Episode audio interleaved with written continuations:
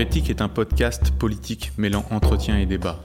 Hérétique pour questionner les dogmes et les mythes. Hérétique parce que la politique n'est pas la religion. Hérétique parce que vouloir penser est toujours le début de la dissidence. Nous sommes des militants libertaires, défendant les principes de la démocratie directe, de l'athéisme, du féminisme universaliste ou encore de l'internationalisme. Ces engagements, ces convictions ne sont pas des idéologies, à l'opposé de tous ceux qui, de plus en plus, enferment et galvaudent les idées d'émancipation sociale et individuelle. Nous nous réclamons de l'héritage européen des Lumières et des mouvements ouvriers. Nous nous revendiquons donc de la discussion authentique, de la recherche de la vérité et de l'attention à la réalité. Nous prenons l'intelligence où elle se trouve. Quel que soit leur camp, quel que soit leur grade ou leur éclat, invitant ceux qui nous semblent les faire vivre au risque de l'erreur, de l'errance, de l'échec. Hérétique, nous ne cherchons pas à fonder une nouvelle Église, plutôt à nourrir en chacun le goût et le plaisir de la liberté.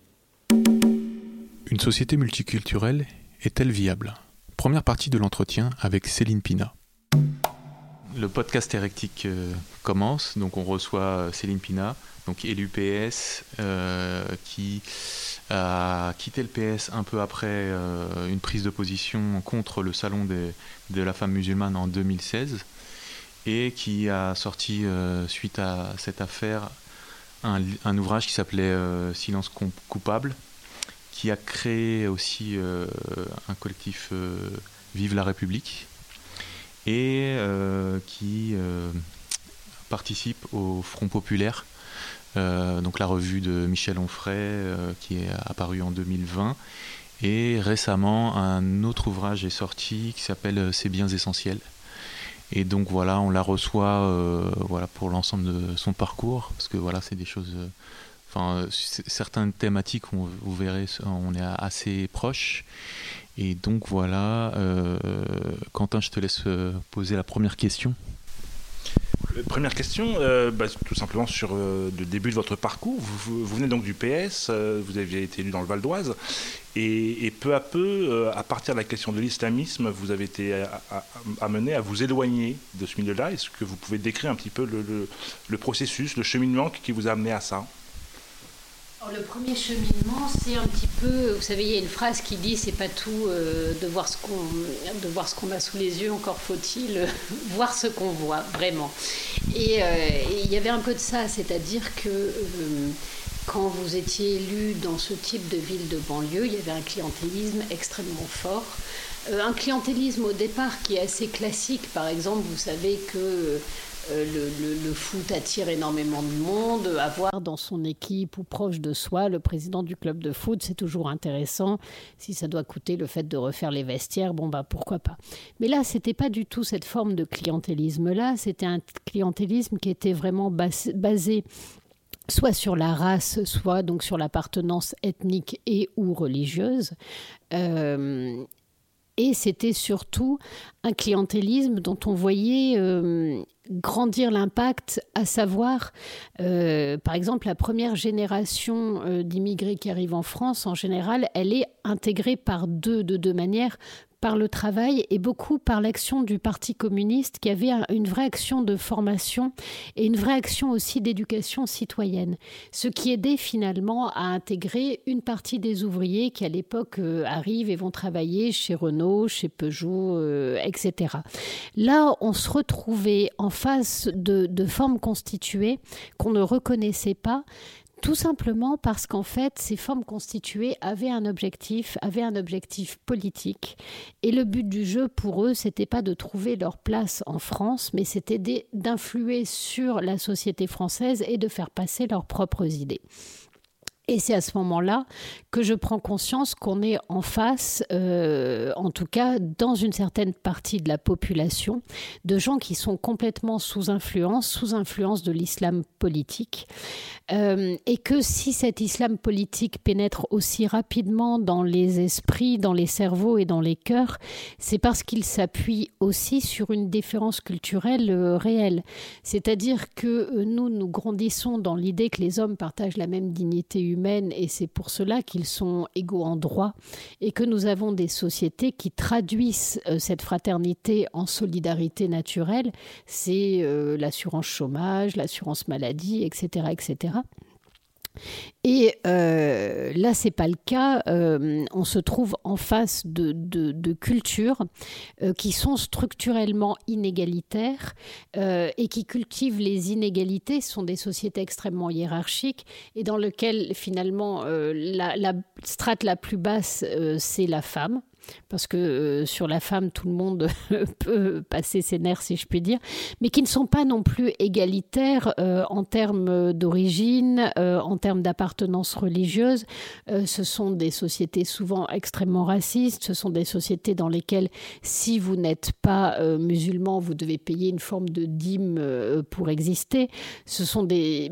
Bref, finalement, tout, tout ce que met en avant l'islamisme se retrouve déjà dans euh, la culture de ces sociétés-là qui euh, entrent directement, j'allais dire, en en tout cas, ça, va grésiller entre ces sociétés inégalitaires et nos sociétés qui sont construites dans l'idée justement euh, non seulement que les hommes étaient égaux entre eux, mais qu'en plus ils étaient euh, complètement, enfin pas complètement libres, personne ne l'est jamais, mais en tout cas qui sont bâtis sur l'idée du libre arbitre, donc sur l'idée que l'homme a une capacité de création et que cette capacité de création, il va l'exprimer en créant des sociétés politiques et euh, en dépassant justement ces identités primaires que peuvent être le sexe, l'origine, euh, la croyance religieuse, pour euh, se demander ce qui de l'ordre de l'intérêt général et ce qui est de l'ordre du commun dans un groupe humain.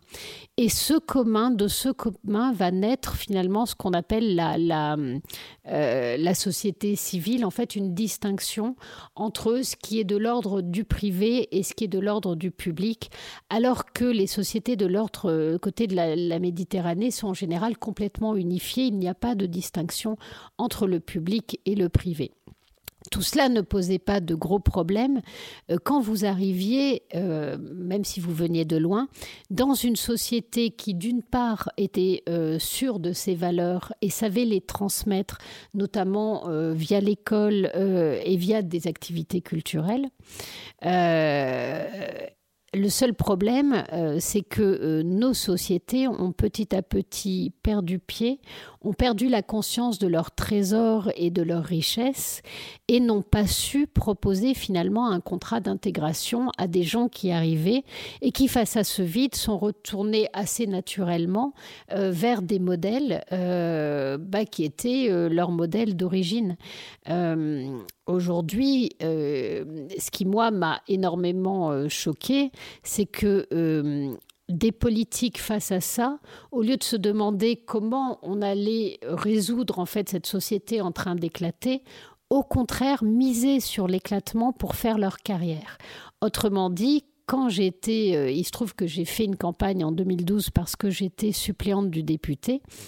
Et quand le député allait euh, dans certains quartiers, il expliquait aux jeunes que de toute façon, la France était raciste, la société était raciste, euh, que euh, ici on n'acceptait pas les musulmans. D'ailleurs, regardez comment on traitait les films voilés, bla bla bla. et en fait, nourrissait complètement un sentiment de victimisation et de rejet et de haine de ce qu'était la France. Et tout simplement parce que des communautés entière euh, voter sur ces bases-là. Alors c'est vrai que dans ces quartiers, les gens votent peu, mais quand ils votent, ils vont voter massivement pour un euh, côté de l'échiquier, enfin pour celui avec qui ils ont fait un deal, parce que derrière, ce qui était intéressant, c'est qu'il n'y avait aucun positionnement politique. Autrement dit, quand les députés allaient dealer avec euh, les caïds locaux ou les leaders communautaires, la question c'était pas du tout euh, bah, vous venez avec nous parce que nous sommes socialistes, nous avons tel type d'idéal de société, on le partage, eh bien battons-nous ensemble. Non, pas du tout. C'était voilà, nous on vous amène des votants, on veut tant de place sur les listes, on veut tel type de poste, et vous en échange vous donnez quoi à la communauté?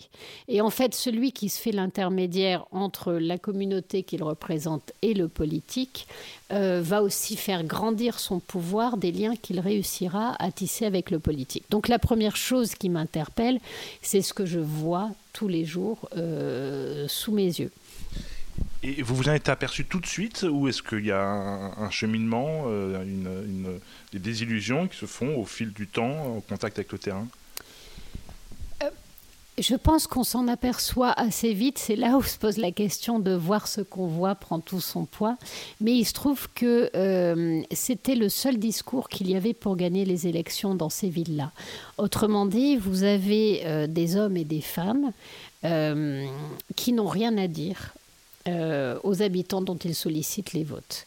Euh, ils n'ont pas de projet réel de société à leur proposer, ils n'ont pas de problème euh, de, de projet, j'allais dire, industriel, économique, culturel, etc. C'est vraiment l'air du vide dans toute sa splendeur. Donc vous recyclez finalement quelques mantras euh, auxquels personne ne croit vraiment, même pas ceux qui les achètent d'ailleurs, je, pense, mais qui simplement vous permettent d'exister, d'adopter une posture, euh, d'attaquer euh, vos éventuels opposants, et puis à la fin, vous faites de la gestion de la même manière que vous soyez de gauche ou de droite. C'est juste parfois la clientèle qui change et parfois même pas, que ce qui était intéressant, c'est que dans la petite ville où j'étais, par exemple, euh, euh, les gens sous influence islamiste qui allaient discuter pour placer. Euh, en fait, ils en plaçaient trois chez les socialistes, trois chez l'opposition de droite. ils faisaient les mêmes deals avec les uns et avec les autres. Et puis après, c'est celui qui passait. et puis après, on va dire Ouais, c'est moi qui t'ai fait roi. Donc maintenant tu rembourses. Euh, le seul truc, c'est que euh, si vous le dites haut et fort, bah, bien entendu, vous n'avez pas de place sur les listes, vous n'avez aucune chance d'être désigné à aucune élection, et donc ça aide à garder les paupières cousues. Euh, et j'ai pas été euh, toujours meilleure que les autres dans ces cas-là. Pourquoi ça craque?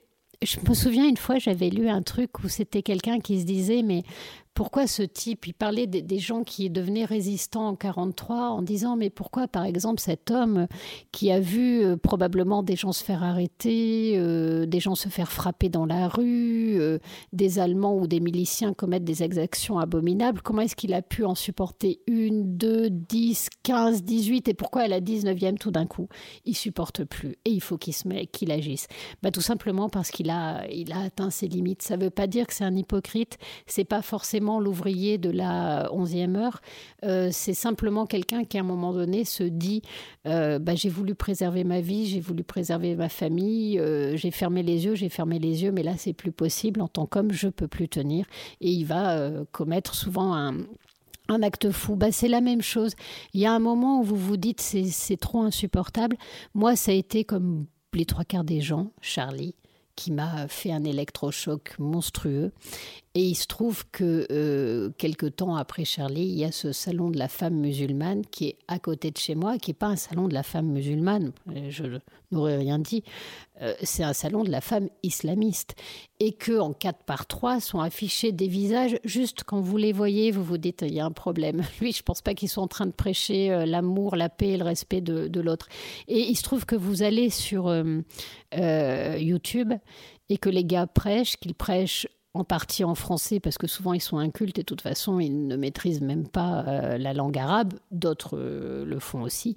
Et là vous écoutez et ce que vous entendez, euh, c'est horrible, c'est un appel à tuer les juifs, c'est la femme traitée comme une moins que rien, qui doit se soumettre à son mari, qui peut être battue ça peut être voilà ça peut être des, appels au, djihad euh, à tuer les apostats euh, bref ce sont des, des, euh, traitants expliquant qu'un enfant que des enfants qui chantent et qui dansent ne sont sont aussi indignes que des singes et des chiens. Et traiter quelqu'un dans cette culture là de singe ou de chien c'est quelque chose d'extrêmement fort. Ça veut dire qu'il n'est pas digne de vivre. Bref vous, vous vous retrouvez avec des discours et vous vous dites c'est pas possible euh, je suis en 2015 en France. Vous avez l'impression d'avoir été propulsé à la fois dans le passé et dans euh, un autre espace que le vôtre. Et pourtant, tout cela euh, fonctionne très bien. Et là, je me dis, mais mes collègues élus, qui sont bien plus importants que moi, moi je n'étais qu'une conseillère régionale, euh, autrement dit, vous connaissez votre maire, vous connaissez peut-être votre député, mais allez demander à n'importe qui s'il connaît sa conseillère régionale. Si vous sort son nom, bravo. en fait, vous n'êtes personne. Euh, et là, je me rends compte que personne ne réagit et que quand je dis, mais regardez ce qui est en train de se passer, tout le monde me dit, mais tais-toi. Hmm. Et comme euh, il se trouve qu'un journaliste cherchait à faire parler des hommes politiques bien plus haut placé que moi, n'en trouve aucun qui accepte de s'exprimer là-dessus, va revenir vers moi en disant bon bah écoutez, je prendrai votre parole, hein, faute de mieux. Et il se trouve que cette parole, à ce moment-là, va exploser parce que je pense que je mets le doigt sur quelque chose dont tout le monde se rendait compte, mais dont personne n'osait parler. Après, je voulais revenir un peu avant. Euh, comment on fait quand on justement, enfin moi j'ai l'impression que c'est une une, euh, il y a aussi, enfin il y a le manque de courage, mais il y a aussi une, une espèce de d'auto-aveuglement, comme, comme si on ne voyait pas les choses. Enfin, j'ai l'impression que quand on est dans, dans, dans une. Quand on n'a pas encore pris position sur l'islamisme, on n'est pas on voit les choses se faire, mais on les interprète de manière différente. Est-ce est que tu as le temps, eu le temps de réfléchir à ça, de, de cette position d'avant? D'abord, ça, ça, dépend énormément euh, des réalités que l'on vit. C'est-à-dire couvrir les yeux sur le réel, encore faut-il être au contact avec ce réel-là. Euh, moi, il se trouve que j'habitais dans une ville populaire. Euh, et puis qu'à un moment donné, comme les choses ont été tendues avec euh, mon parti, avec le boulot, etc., j'ai eu une période de chômage. Et quand vous êtes au chômage, vous vous retrouvez devant l'école, par exemple, de vos enfants. C'est fou, mais les trois quarts du temps, vous n'avez ni le temps de les amener, ni le temps d'aller les chercher, étant donné les horaires. Donc toute cette vie-là, vous ne la voyez pas, toute cette histoire-là, vous ne la connaissez pas. C'est un truc tout bête aller faire ses courses et tout d'un coup se rendre compte qu'il euh, y a de plus en plus de femmes voilées intégralement, euh, tout en noir ou en beige ou en... Bref, euh, bah encore faut-il aller faire ses courses. Moi, à une époque, je partais le matin, il était 6 heures du mat, je passais mon temps entre l'Assemblée, le Sénat, peut-être un peu le Conseil régional, j'allais faire deux, trois représentations, je rentrais chez moi, il était 20 heures. Euh, même si on prend le, RER, e il y a un moment où de toute façon on est tellement, euh, on est un zombie.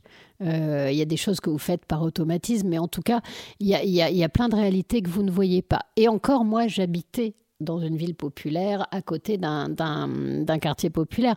Vous avez en plus les trois quarts des élus, euh, élus en banlieue, qui vivent à Paris, par exemple. Donc, inutile de dire qu'ils ne voient jamais le réel.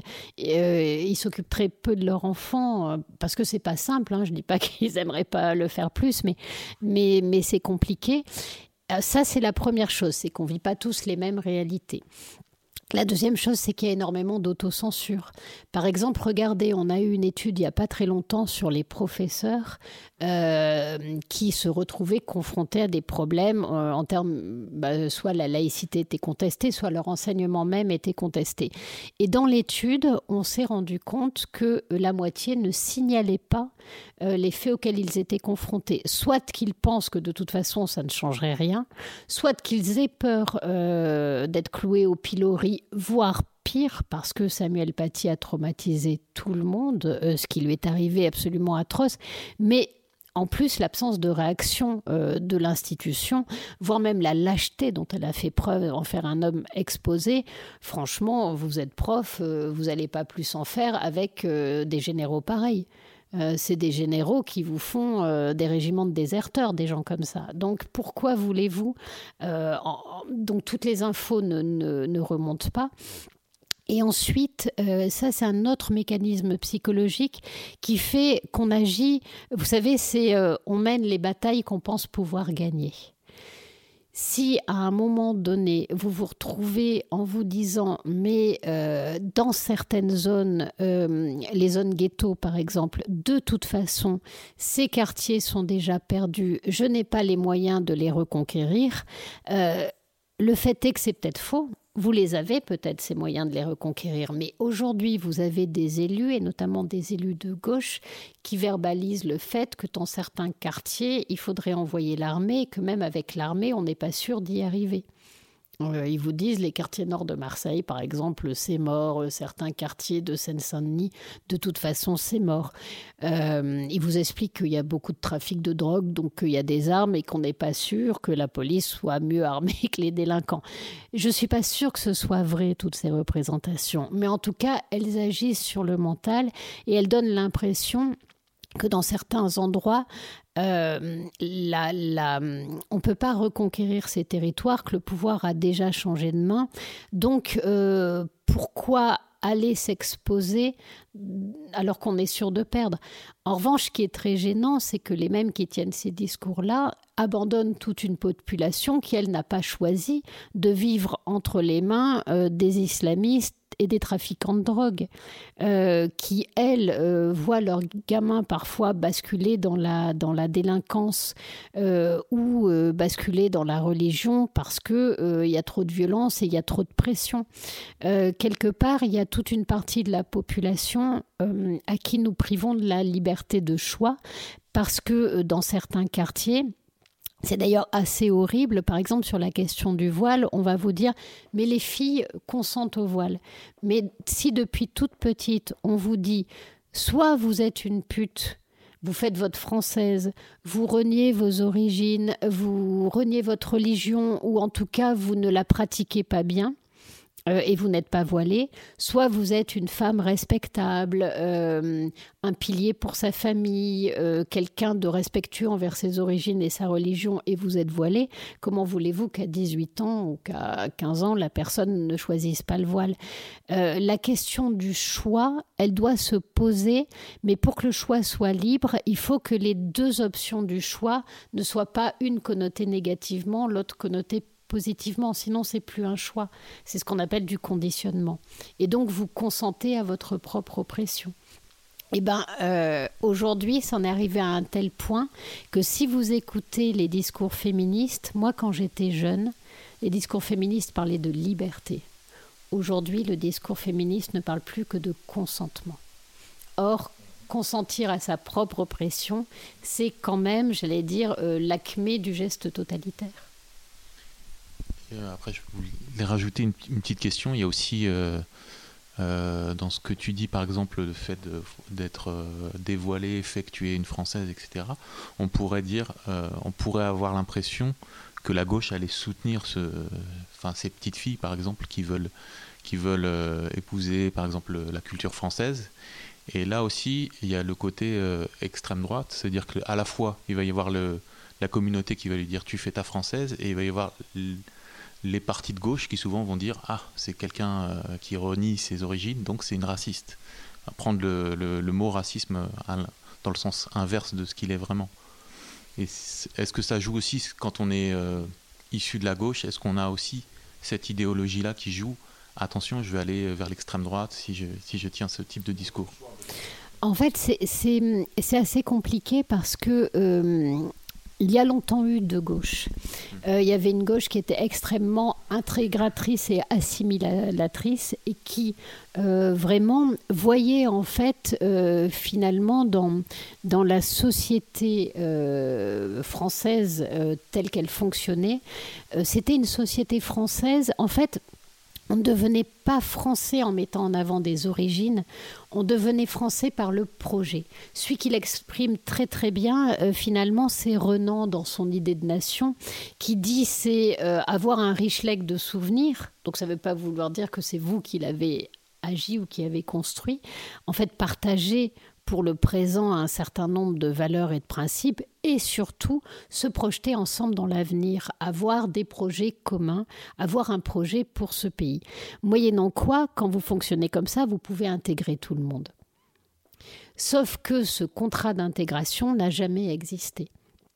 Et c'est l'imaginaire français fonctionne là-dessus, mais on n'a pas donné les moyens. Quand vous regardez les, moyens fournis à l'intégration, ne serait-ce que quand des gens arrivent dans notre pays, y compris en qualité, par exemple, de, de, euh, de réfugiés euh, politiques, le nombre d'heures de français qu'on leur accorde, c'est à pleurer. Inutile de vous dire que si vous transmettez même pas le béaba de la langue, euh, bien sûr que les principes, les valeurs, etc., ça n'arrive même jamais. Et, finalement, la, question, c'est on a une une belle idée. On est un pays qui normalement devrait intégrer assimiler sans trop de, dommages. Aujourd'hui, la machine est complètement grippée. Et en plus, nous-mêmes, on s'est mis à dire que assimiler les gens, c'était raciste, c'était exercer une violence sur eux. Ce n'est pas le cas. De toute façon, la personne qui quitte son pays, euh, moi je le, sais parce que euh, une partie de ma famille euh, vient d'Espagne et donc n'est pas arrivée en, en, France comme ça. Mais ceux qui ont immigré, en tout cas quand ils sont installés en France, c'était assez drôle. C'était on donne des prénoms français et surtout on ne parle que français à la maison. Or, en fait, de fait, les parents parlaient de temps en temps espagnol quand ils voulaient pas trop que certains trucs se sachent, mais il y avait cette règle-là. Et euh, quand j'en avais parlé. Euh, à, ma grand-mère ou à mon arrière-grand-mère, il m'avait dit Tu comprends, c'est dur pour ceux qui partent d'un pays, on l'aime, on arrive dans un autre endroit, euh, c'est pas notre pays, il faut se faire accepter et tout et tout. Donc de toute façon, pour ceux qui choisissent le geste de l'exil, euh, ça va être difficile et on le sait. Mais en revanche, on peut épargner ça à nos enfants leur épargner d'avoir le cul entre deux chaises et leur dire voilà le pays auquel tu appartiens. Et ça ne veut pas dire pour autant qu'on fera pas de la paella euh, pour Pâques. Voilà, parce que cette tradition-là, elle n'empêche pas de s'intégrer. Mais ils avaient cette cohérence et cette logique-là. Aujourd'hui, c'est exactement l'inverse, c'est-à-dire que il y a un rappel aux origines permanent que portait euh, également la gauche et qui était de dire euh, avoir de culture, c'est une richesse. Euh, oui, quand on sait où on habite quand on sait quelque part euh, laquelle on l'a choisie, dans laquelle on va grandir, dans laquelle on va se développer, et puis on en a une autre que l'on connaît, euh, oui, qui peut être un enrichissement, mais à un moment donné, euh, il faut choisir. Aujourd'hui, par exemple, moi je me souviens de gamins, par exemple, qui avaient du mal à trouver leur place en France parce que tout l'argent que leurs parents gagnaient était envoyé au bled pour construire une super baraque. Quand ils allaient au bled pendant les vacances, fallait en mettre plein la vue à tous ceux qui étaient restés. Et du coup, euh, une partie se privait toute l'année. Donc en France, la vie était dure, c'était des privations, etc. Et dès qu'on retourne, et on habite dans des petits apparts, même si c'est des HLM subventionnés par la société, mais bon, c'est. Et puis on arrive au bled, on est dans, dans, des grandes maisons, euh, on en met plein la vue à tout le monde, c'est génial. Comment voulez-vous que ces gamins trouvent leur place euh, en France?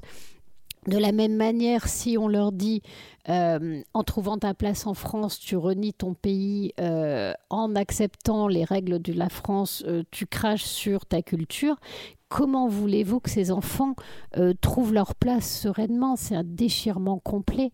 Et la dernière chose, par exemple, sur le voile, c'est que pas mal de gamines ont dit que justement le fait que ce soit obligé, obligatoire à l'école de ne pas avoir de voile, ça leur a évité aussi des conflits familiaux à répétition.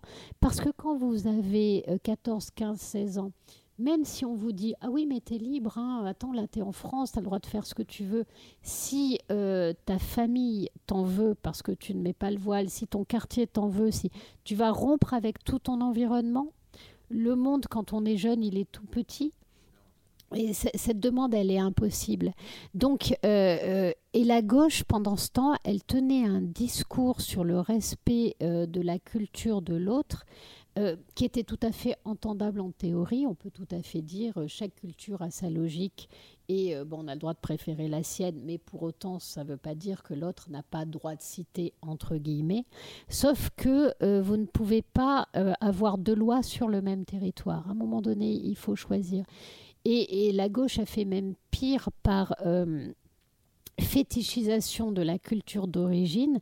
Moi, je me souviens d'avoir lu en 92, je crois que c'est dans la revue du MOS, et c'est Alain Caillé, qui explique qu'il ne faut pas lutter contre l'excision. Et ça donne tout l'arrière-pensée en fait de l'époque parce qu'il dit si vous empêchez ces jeunes filles d'être excisées, elles ne vont pas trouver leur place dans leur culture. C'est donc euh, assez euh, atroce. Et c'est exactement ce qu'on dit aujourd'hui euh, quand on explique que euh, il faut que il faut laisser les jeunes filles porter le voile parce qu'on va pas les mettre en porte-à-faux avec leur propre culture. Sauf que sur le même territoire il peut pas y avoir deux cultures mais c'est même tout le discours de l'ethnopsychiatrie qui pourtant une discipline extrêmement intéressante, mais qui aujourd'hui explique que c'est une violence extraordinaire que d'obliger les gens à euh, rompre avec leur culture d'origine. Donc il y, a tout un... Euh, on baigne vraiment, enfin la gauche, baigne dans une, un bain de, qui promeut le multiculturalisme, qui en fait, à, bien y regarder, est un véritable racisme, parce que il, il, il, c'est une sorte d'assignation identitaire qui, condamne les gens à rester dans leur culture d'origine. Alors que le discours assimilationniste est un, un véritable discours égalitariste, puisqu'il dit que la personne étrangère est capable de changer de culture et de devenir euh, une Française, ou un, Français, ou un Allemand, ou un Néerlandais à part entière.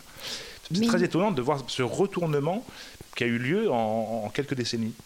Mais il est très probable qu'effectivement changer de culture soit d'une violence incroyable. Ça c'est évident. Et ça, je pense que c'est réel. Et voilà pourquoi quand euh, ça peut créer des névroses, parce que l'ethnopsychiatrie s'intéresse quand même à des gens qui vont très très mal. Tout le monde y compris euh, quand il doit subir ce genre de rupture, euh, ne sombre pas. Donc ça, c'est déjà une première chose. Mais je pense que cette violence, elle est réelle. Et d'ailleurs, elle était euh, acceptée en tant que telle, souvent par la première génération d'immigration, justement, celle qui se disait, cette douleur-là, je la garderai, je la porterai toujours, je vais faire en sorte qu'elle soit extrêmement atténuée chez mes enfants en les mettant pas en conflit de loyauté entre euh, la culture d'où ils viennent et la culture du pays où ils vont inscrire leur vie, entre la société politique euh, d'où ils viennent et la société politique du pays dans laquelle ils vont inscrire leur vie. Mais la situation a changé aussi, c'est-à-dire que les immigrés d'aujourd'hui euh, sont des gens qui font des allers-retours physiques avec le pays. Euh, qui sont en communication en permanence avec la famille qui est restée au pays. Euh, donc la technologie joue un rôle extraordinaire. Nous avons des gens ici aujourd'hui, moi j'ai des voisins de, diverses origines, qui littéralement vivent dans leur pays d'origine. C'est-à-dire ils, sont systématiquement avec les smartphones, avec WhatsApp et, aussi grâce aux avions, ils vivent dans un endroit qui est indéterminé. Réellement, ils ne sont pas en France. Mais euh, c'est ce qu'on ce a appelé, vous savez, euh, l'islamisme des paraboles notamment. Euh, voilà, c'est par exemple ce qui était intéressant, c'est de regarder les bouquets arabes que proposaient les, les, et tout simplement parce que dans ces bouquets auxquels personne ne s'intéressait avant que des arabophones eux-mêmes tirent la sonnette d'alarme en disant mais enfin vous êtes complètement fou de laisser des chaînes pareilles euh, accessible parce que euh, alors c'est très marrant quand vous quand on faisait du porte-à-porte je me souviens et un jour j'avais demandé quand même à quelqu'un euh, parce qu'on m'avait dit mais c'est la télé égyptienne qui était branchée et la personne était algérienne. Et je dis mais pourquoi la télé égyptienne? Il dit parce qu'en fait il y a plein de télénovelas les gens adorent les télénovelas. Et donc, la télé égyptienne est, très courue à cause de ça. Mais il y a aussi des émissions religieuses pas que dans la télé égyptienne, mais dans d'autres. Et je me souviens d'un extrait, on voyait une petite fille voilée qui devait avoir trois ans, qui récitait euh, des, chapitres dans lesquels elle appelait à tuer les juifs. Voilà, des, scènes absolument euh, délirantes sur des bouquets euh, venant de pays du, Moyen-Orient. Et effectivement, ça crée un univers mental, ces télés qui fonctionnent toute la journée, qui font que, à part pour les enfants qui ont au moins la rupture de l'école, mais en tout cas, les parents, eux, peuvent vivre dans un monde qui n'existe pas, euh, parce que le monde de la télé n'est pas réel. Mais vous aviez parfois je me souviens euh, euh, des décalages comme ça, à l'inverse par exemple de gens qui s'installaient en France, qui ne rentraient pas très souvent dans leur pays d'origine, qui recréaient en France euh, l'ambiance du pays d'origine tel qu'il était quand eux étaient partis et qui retournaient parfois 10, 15 ans après dans leur pays d'origine et en fait leur pays avait avancé et pas eux. Et ils se retrouvaient dans un double décalage euh, complètement délirant. Donc toutes ces histoires ne, ne sont pas simples. En tout cas, euh, ce dont je suis persuadée, c'est que euh, pas plus que vivre le cul entre deux chaises est confortable, ne pas savoir où on habite et dans quel pays on va projeter et inscrire sa vie n'est supportable. Et qu'en fait, euh, cette espèce de gauche qui euh, a voulu, par compassion universelle, euh, ne jamais rien choisir, a mis les gens dans des conflits de loyauté tels que finalement ils se sont radicalisés. Et de temps en temps, vraiment pour moi, euh, la phrase L'enfer est pavé de bonnes intentions illustre vraiment ce qu'a donné euh, certaines idéologies à gauche. Non, après, enfin, je voulais rebondir sur une chose, c'est que c'était intéressant, c'est que la gauche à la fois est dans ce côté votre culture est formidable, etc., mais aussi dans le déni de la différence, c'est-à-dire qu'à la fois ils vont dire c'est formidable, apprenez euh, l'arabe aux enfants de, deux ans euh, en France, etc. Faire la promotion, en fait, euh, plus que la promotion en fait de l'identité française, la promotion de leur identité, comment, d'origine, mais après, comme on dit, c'est un peu inventé, puisque façon, on ne peut pas reproduire ce qui se passe ailleurs. Et en, et en, même temps, ils vont dire non, mais on est, on est tous pareils. Quoi. Par exemple, pour, la, quand on parle de la, religion, par exemple, ils vont, on va forcément faire la comparaison avec le catholicisme et nier en fait qu'il y a une différence culturelle. Presque ça va être. Et du coup, quand, euh, quand on est. On a, il suffit de tenir un, discours en disant il y a des cultures différentes pour être taxé justement d'extrême droite. Et c'est ça, c'est vraiment la gauche qui est dans cette ambiguïté de de comment dit l'enfer pavé de bonnes intentions. Je ne sais pas si euh, il y a une négation de l'altérité, voilà. La différence n'est pas vraiment une différence. Voilà. En fait, l'islam n'est qu'un christianisme euh, euh, arabe, quoi, tout simplement. Alors, d'abord, la, la, première chose, c'est que beaucoup de, gens ne connaissent absolument rien aux religions, même pas à la leur. Euh, même les croyants n'ont pas lu la Bible. Donc, il y a, il y a quand même beaucoup de personnes qui pratiquent une religion qu'ils ne connaissent pas, sur laquelle ils n'ont jamais réfléchi. Euh, la foi du charbonnier, c'est ce qu'il y a de plus répandu, et là, pour le coup, ça se ressemble à peu près chez tout le monde. Euh, pour avoir une conscience des différences qu'il y a entre les trois grandes religions monothéistes, ça demande déjà un niveau de culture assez élevé que les trois quarts des, personnes n'ont pas. Euh, on peut être d'accord ou pas avec les analyses de René Girard, mais par exemple, tout le travail que fait René Girard sur la religion chrétienne vous aide à comprendre en fait un certain nombre de différences euh, entre la religion juive, la religion chrétienne et la, religion musulmane. Mais ça demande déjà quand même des connaissances euh, assez, approfondies. Euh, je pense que sur la tu ne parlais pas que de religion dans ta question. Euh, il y avait une, plutôt de, en fait, euh, de différences culturelles. C'est-à-dire qu'on on part du postulat que les cultures c'est pas important. C'est qu'un vernis. En fait. Voilà, ça serait juste un truc. Euh, Alors en fait, pas tant que ça. Il y a, y a, un truc qui est extrêmement intéressant, c'est si vous avez l'occasion de, de, le lire, c'est que par exemple, Lévi-Strauss va faire deux conférences. Euh, une première conférence qu'il fait à l'ONU, une première conférence qu'il fait, euh, ou l'UNESCO, je ne sais plus, euh, une première conférence qu'il fait à la sortie de la guerre. Deuxième guerre mondiale, on est dans les années 50, tout le monde est, traumatisé, et notamment traumatisé par la Shoah, par cette violence qui s'est abattue sur tout un peuple du fait de sa culture. Et on, a un rêve qui est le plus jamais ça, et on rêve de ce plus jamais ça en se disant, bah, si les hommes se fréquentaient, si les cultures dialoguaient entre elles, on se rendrait compte que finalement, euh, on est tous à peu près pareils, euh, on quand on est triste, on pleure, quand on est heureux, on rit, nos émotions nous ressemblent et nous rassemblent, etc., etc. Et il y a tout un discours autour du fait que toutes les cultures sont respectables et qu'il ne peut pas y avoir une culture qui domine l'autre. Et ça, c'est vraiment lié au nazisme qui euh, expliquait qu'il devait y avoir mille ans de domination de la race aryenne parce que les Aryens étaient supérieurs à tous les niveaux euh, aux autres. Euh, et ça, ce traumatisme-là va faire que euh, l'ONU et l'UNESCO vont vraiment porter pendant des années cette idée d'égalité entre les cultures, donc on ne peut pas les critiquer, et puis en se disant en fait une sorte de créolisation des cultures. en se disant plus on se connaîtra, plus on avancera ensemble. On est en fait dans un fantasme de fin de l'histoire dans lequel toutes les sociétés politiques seront démocratiques. Ce sera euh, le, capitalisme qui assurera la, prospérité du monde et tout le monde finalement va finir par fonctionner de la même manière. Et un relativisme culturel qui au fond est très vrai du point de vue de l'anthropologie, mais qui du point de vue du politique est absolument intenable. Tout à fait. Euh, et, le, le, et 20 ans après, euh, alors ça, m'embête de, plus savoir si ça se passe à l'ONU ou à l'UNESCO, mais en tout cas, 20 ans après, ils demandent à euh, Lévi-Strauss de venir refaire la même conférence, en fait, parce que c'est ce qu'ils attendent. Sauf que Lévi-Strauss revient, et ce qu'il leur dit, c'est qu'il leur dit qu'il y a toujours une tension entre la diversité et l'uniformisation.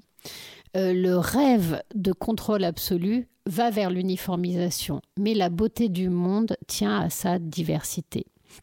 Et il explique que ce n'est pas parce qu'on se connaît qu'on s'aime, ce n'est pas parce qu'on se rencontre que l'on s'apprécie, et que des cultures euh, peuvent se rencontrer, se et se rendre compte qu'elles ne sont absolument pas compatibles l'une avec l'autre et que de la rencontre peut naître l'amour, peut naître la haine, peut naître l'indifférence, peut naître la dispute, peut naître la coopération, peu importe, mais il peut se passer en tout cas plein de choses. Et lui, ce qu'il dit, c'est que euh, la, marche vers l'uniformisation va au contraire créer des résistances culturelles très fortes et qu'elles sont absolument normales parce que comme un être humain aime à persévérer dans son être, une culture a besoin de persévérer dans son être. Et euh, sauf que là, il dit des choses que personne n'a envie d'entendre. Et donc on va même reprocher à Lévi-Strauss d'avoir peut-être être en train de basculer vers l'extrême droite, ce que l'homme n'est absolument pas. Euh, mais en tout cas, euh, et aujourd'hui on a encore ce rêve-là, qui est un rêve complètement fou et impossible, parce que tous ces gens qui vous prônent la créolisation, euh, par exemple euh, les racialistes, euh, en fait, sont dans une logique tribale. Or, quand vous êtes dans une logique tribale, le nombre compte, puisque la question, c'est quel groupe ethnico-religieux va se retrouver en haut de la chaîne alimentaire du pouvoir. Le nombre aide à se retrouver en haut de la chaîne alimentaire du pouvoir. Donc la question va être à qui appartiennent les gens? Et là se pose la question du métissage. Le métis, il est à qui si c'est un mélange entre un blanc et un noir, il est plutôt blanc, il est plutôt noir. Et, puis il se trouve que l'histoire a répondu à cette question. Parce que euh, aux États-Unis, par exemple, cette question s'est posée. À l'époque, c'était la ségrégation, donc il fallait forcément classer les gens. Ils étaient ou blancs ou noirs. Et c'est comme ça qu'on a pondu la théorie de la goutte de sang noir, qui disait vous avez un seul ancêtre, donc une seule goutte de sang noir dans votre arbre généalogique, vous êtes noir. Euh, et quelque part, le fait d'être noir, ça donnait des caractéristiques, c'est-à-dire vous aviez moins de droits que les autres, euh, vous aviez accès à, moins d'éducation, enfin, les implications étaient très lourdes dans votre, dans votre vie quotidienne. Et bien aujourd'hui, c'est à peu près la même chose, c'est-à-dire qu'à partir du moment où vous mettez les groupes ethnico-religieux en concurrence, la question qui va se poser, c'est à qui appartiennent les gens et celui qui va être... Enfin, qui va poser problème à tout le monde, ça va être le métis. Ça va être justement le produit du mélange à qui on va devoir dire à qui fais-tu allégeance.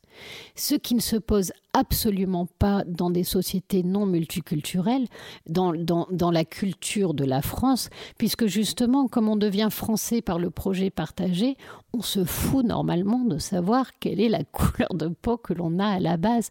Donc tout ce qu'on est en train de vivre est d'une régression totale et en plus recouvert, euh, j'allais dire, d'un voile d'hypocrisie, parce que les racialistes, quand vous les poussez au bout en leur disant mais en fait c'est ça que vous êtes en train de créer, ils vont vous dire non mais en fait la race, hein, c'est pas une question de couleur de peau, hein, c'est une question sociale. dis bah euh, alors on a la lutte des classes pour ça. Si c'est une question sociale, euh, ah bah là non, tout d'un coup c'est pas si social. Donc en plus ce sont des gens qui euh, n'ont aucune cohérence intellectuelle. Mais c'est pas grave parce que comme tout ce qu'ils portent est tribal et tripal et que c'est finalement euh, le premier endroit où on grandit, c'est une famille. Une famille, c'est pas démocratique. Une famille, c'est tribal et tripal.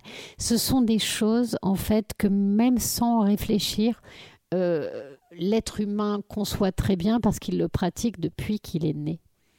Sauf que créer une société politique démocratique, ça impose de s'élever au-dessus de euh, ces rapports-là. Et ça, c'est complexe. Ça demande une capacité d'abstraction, ça demande beaucoup d'éducation. Ça ne va pas de soi. Et si aujourd'hui on n'arrive pas à intégrer euh, les troisième ou quatrième générations d'immigrés, c'est sans doute vrai. La question qu'on devrait se poser, c'est est-ce qu'on arrive à intégrer nos propres enfants? Est-ce qu'aujourd'hui on leur transmet encore quelque chose? En, réalité, vous décrivez une sorte de retour, le, terme est en train de se, généraliser, une tiers-mondisation de, la, société française et de l'Occident d'une manière, assez générale. Euh, quand vous expliquez euh, la, dégénérescence euh, de, la société française, en dehors de l'entrisme ethnico-religieux dont on parle, quand vous expliquez cette déréliction interne, ce que Castorelli appelait la, la, la déliquescence de l'Occident, est-ce que vous avez une, tentative d'explication? C'est-à-dire que, en fait, les, poussées racialistes et communautaristes et islamistes euh, euh, rentrent euh, aussi si facilement dans la société française parce que la société française elle-même est, constituée en grande partie de vide aujourd'hui.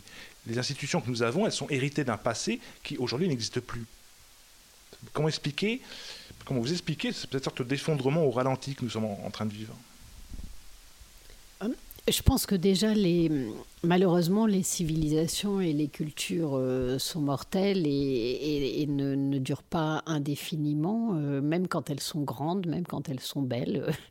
Euh, il y a, en fait, la, la question qu'on se pose toujours, c'est de se dire finalement, euh, toutes ces cultures, elles, sont, elles ont été pensées euh, dans une logique de, développement et de croissance permanente. En fait, on avait lié, il y avait une forme de contrat qui liait finalement euh, la forme démocratique de la société politique au développement économique, économique capitaliste. Et donc, il y avait à la fois une grande prospérité qui permettait justement de dégager du temps pour l'éducation et pour la, formation euh, des êtres humains. Et, il y avait une, très belle exigence, il y avait une vision euh, peut-être un peu naïve, mais en tout cas très élevée de l'homme. Et euh, les trois quarts du temps, comment est-ce que vous détruisez ce type de civilisation? Finalement, c'est assez facile. En fait, l'idée, on dit quand tu accroches ton, char à une étoile et, tu traceras un sillon droit.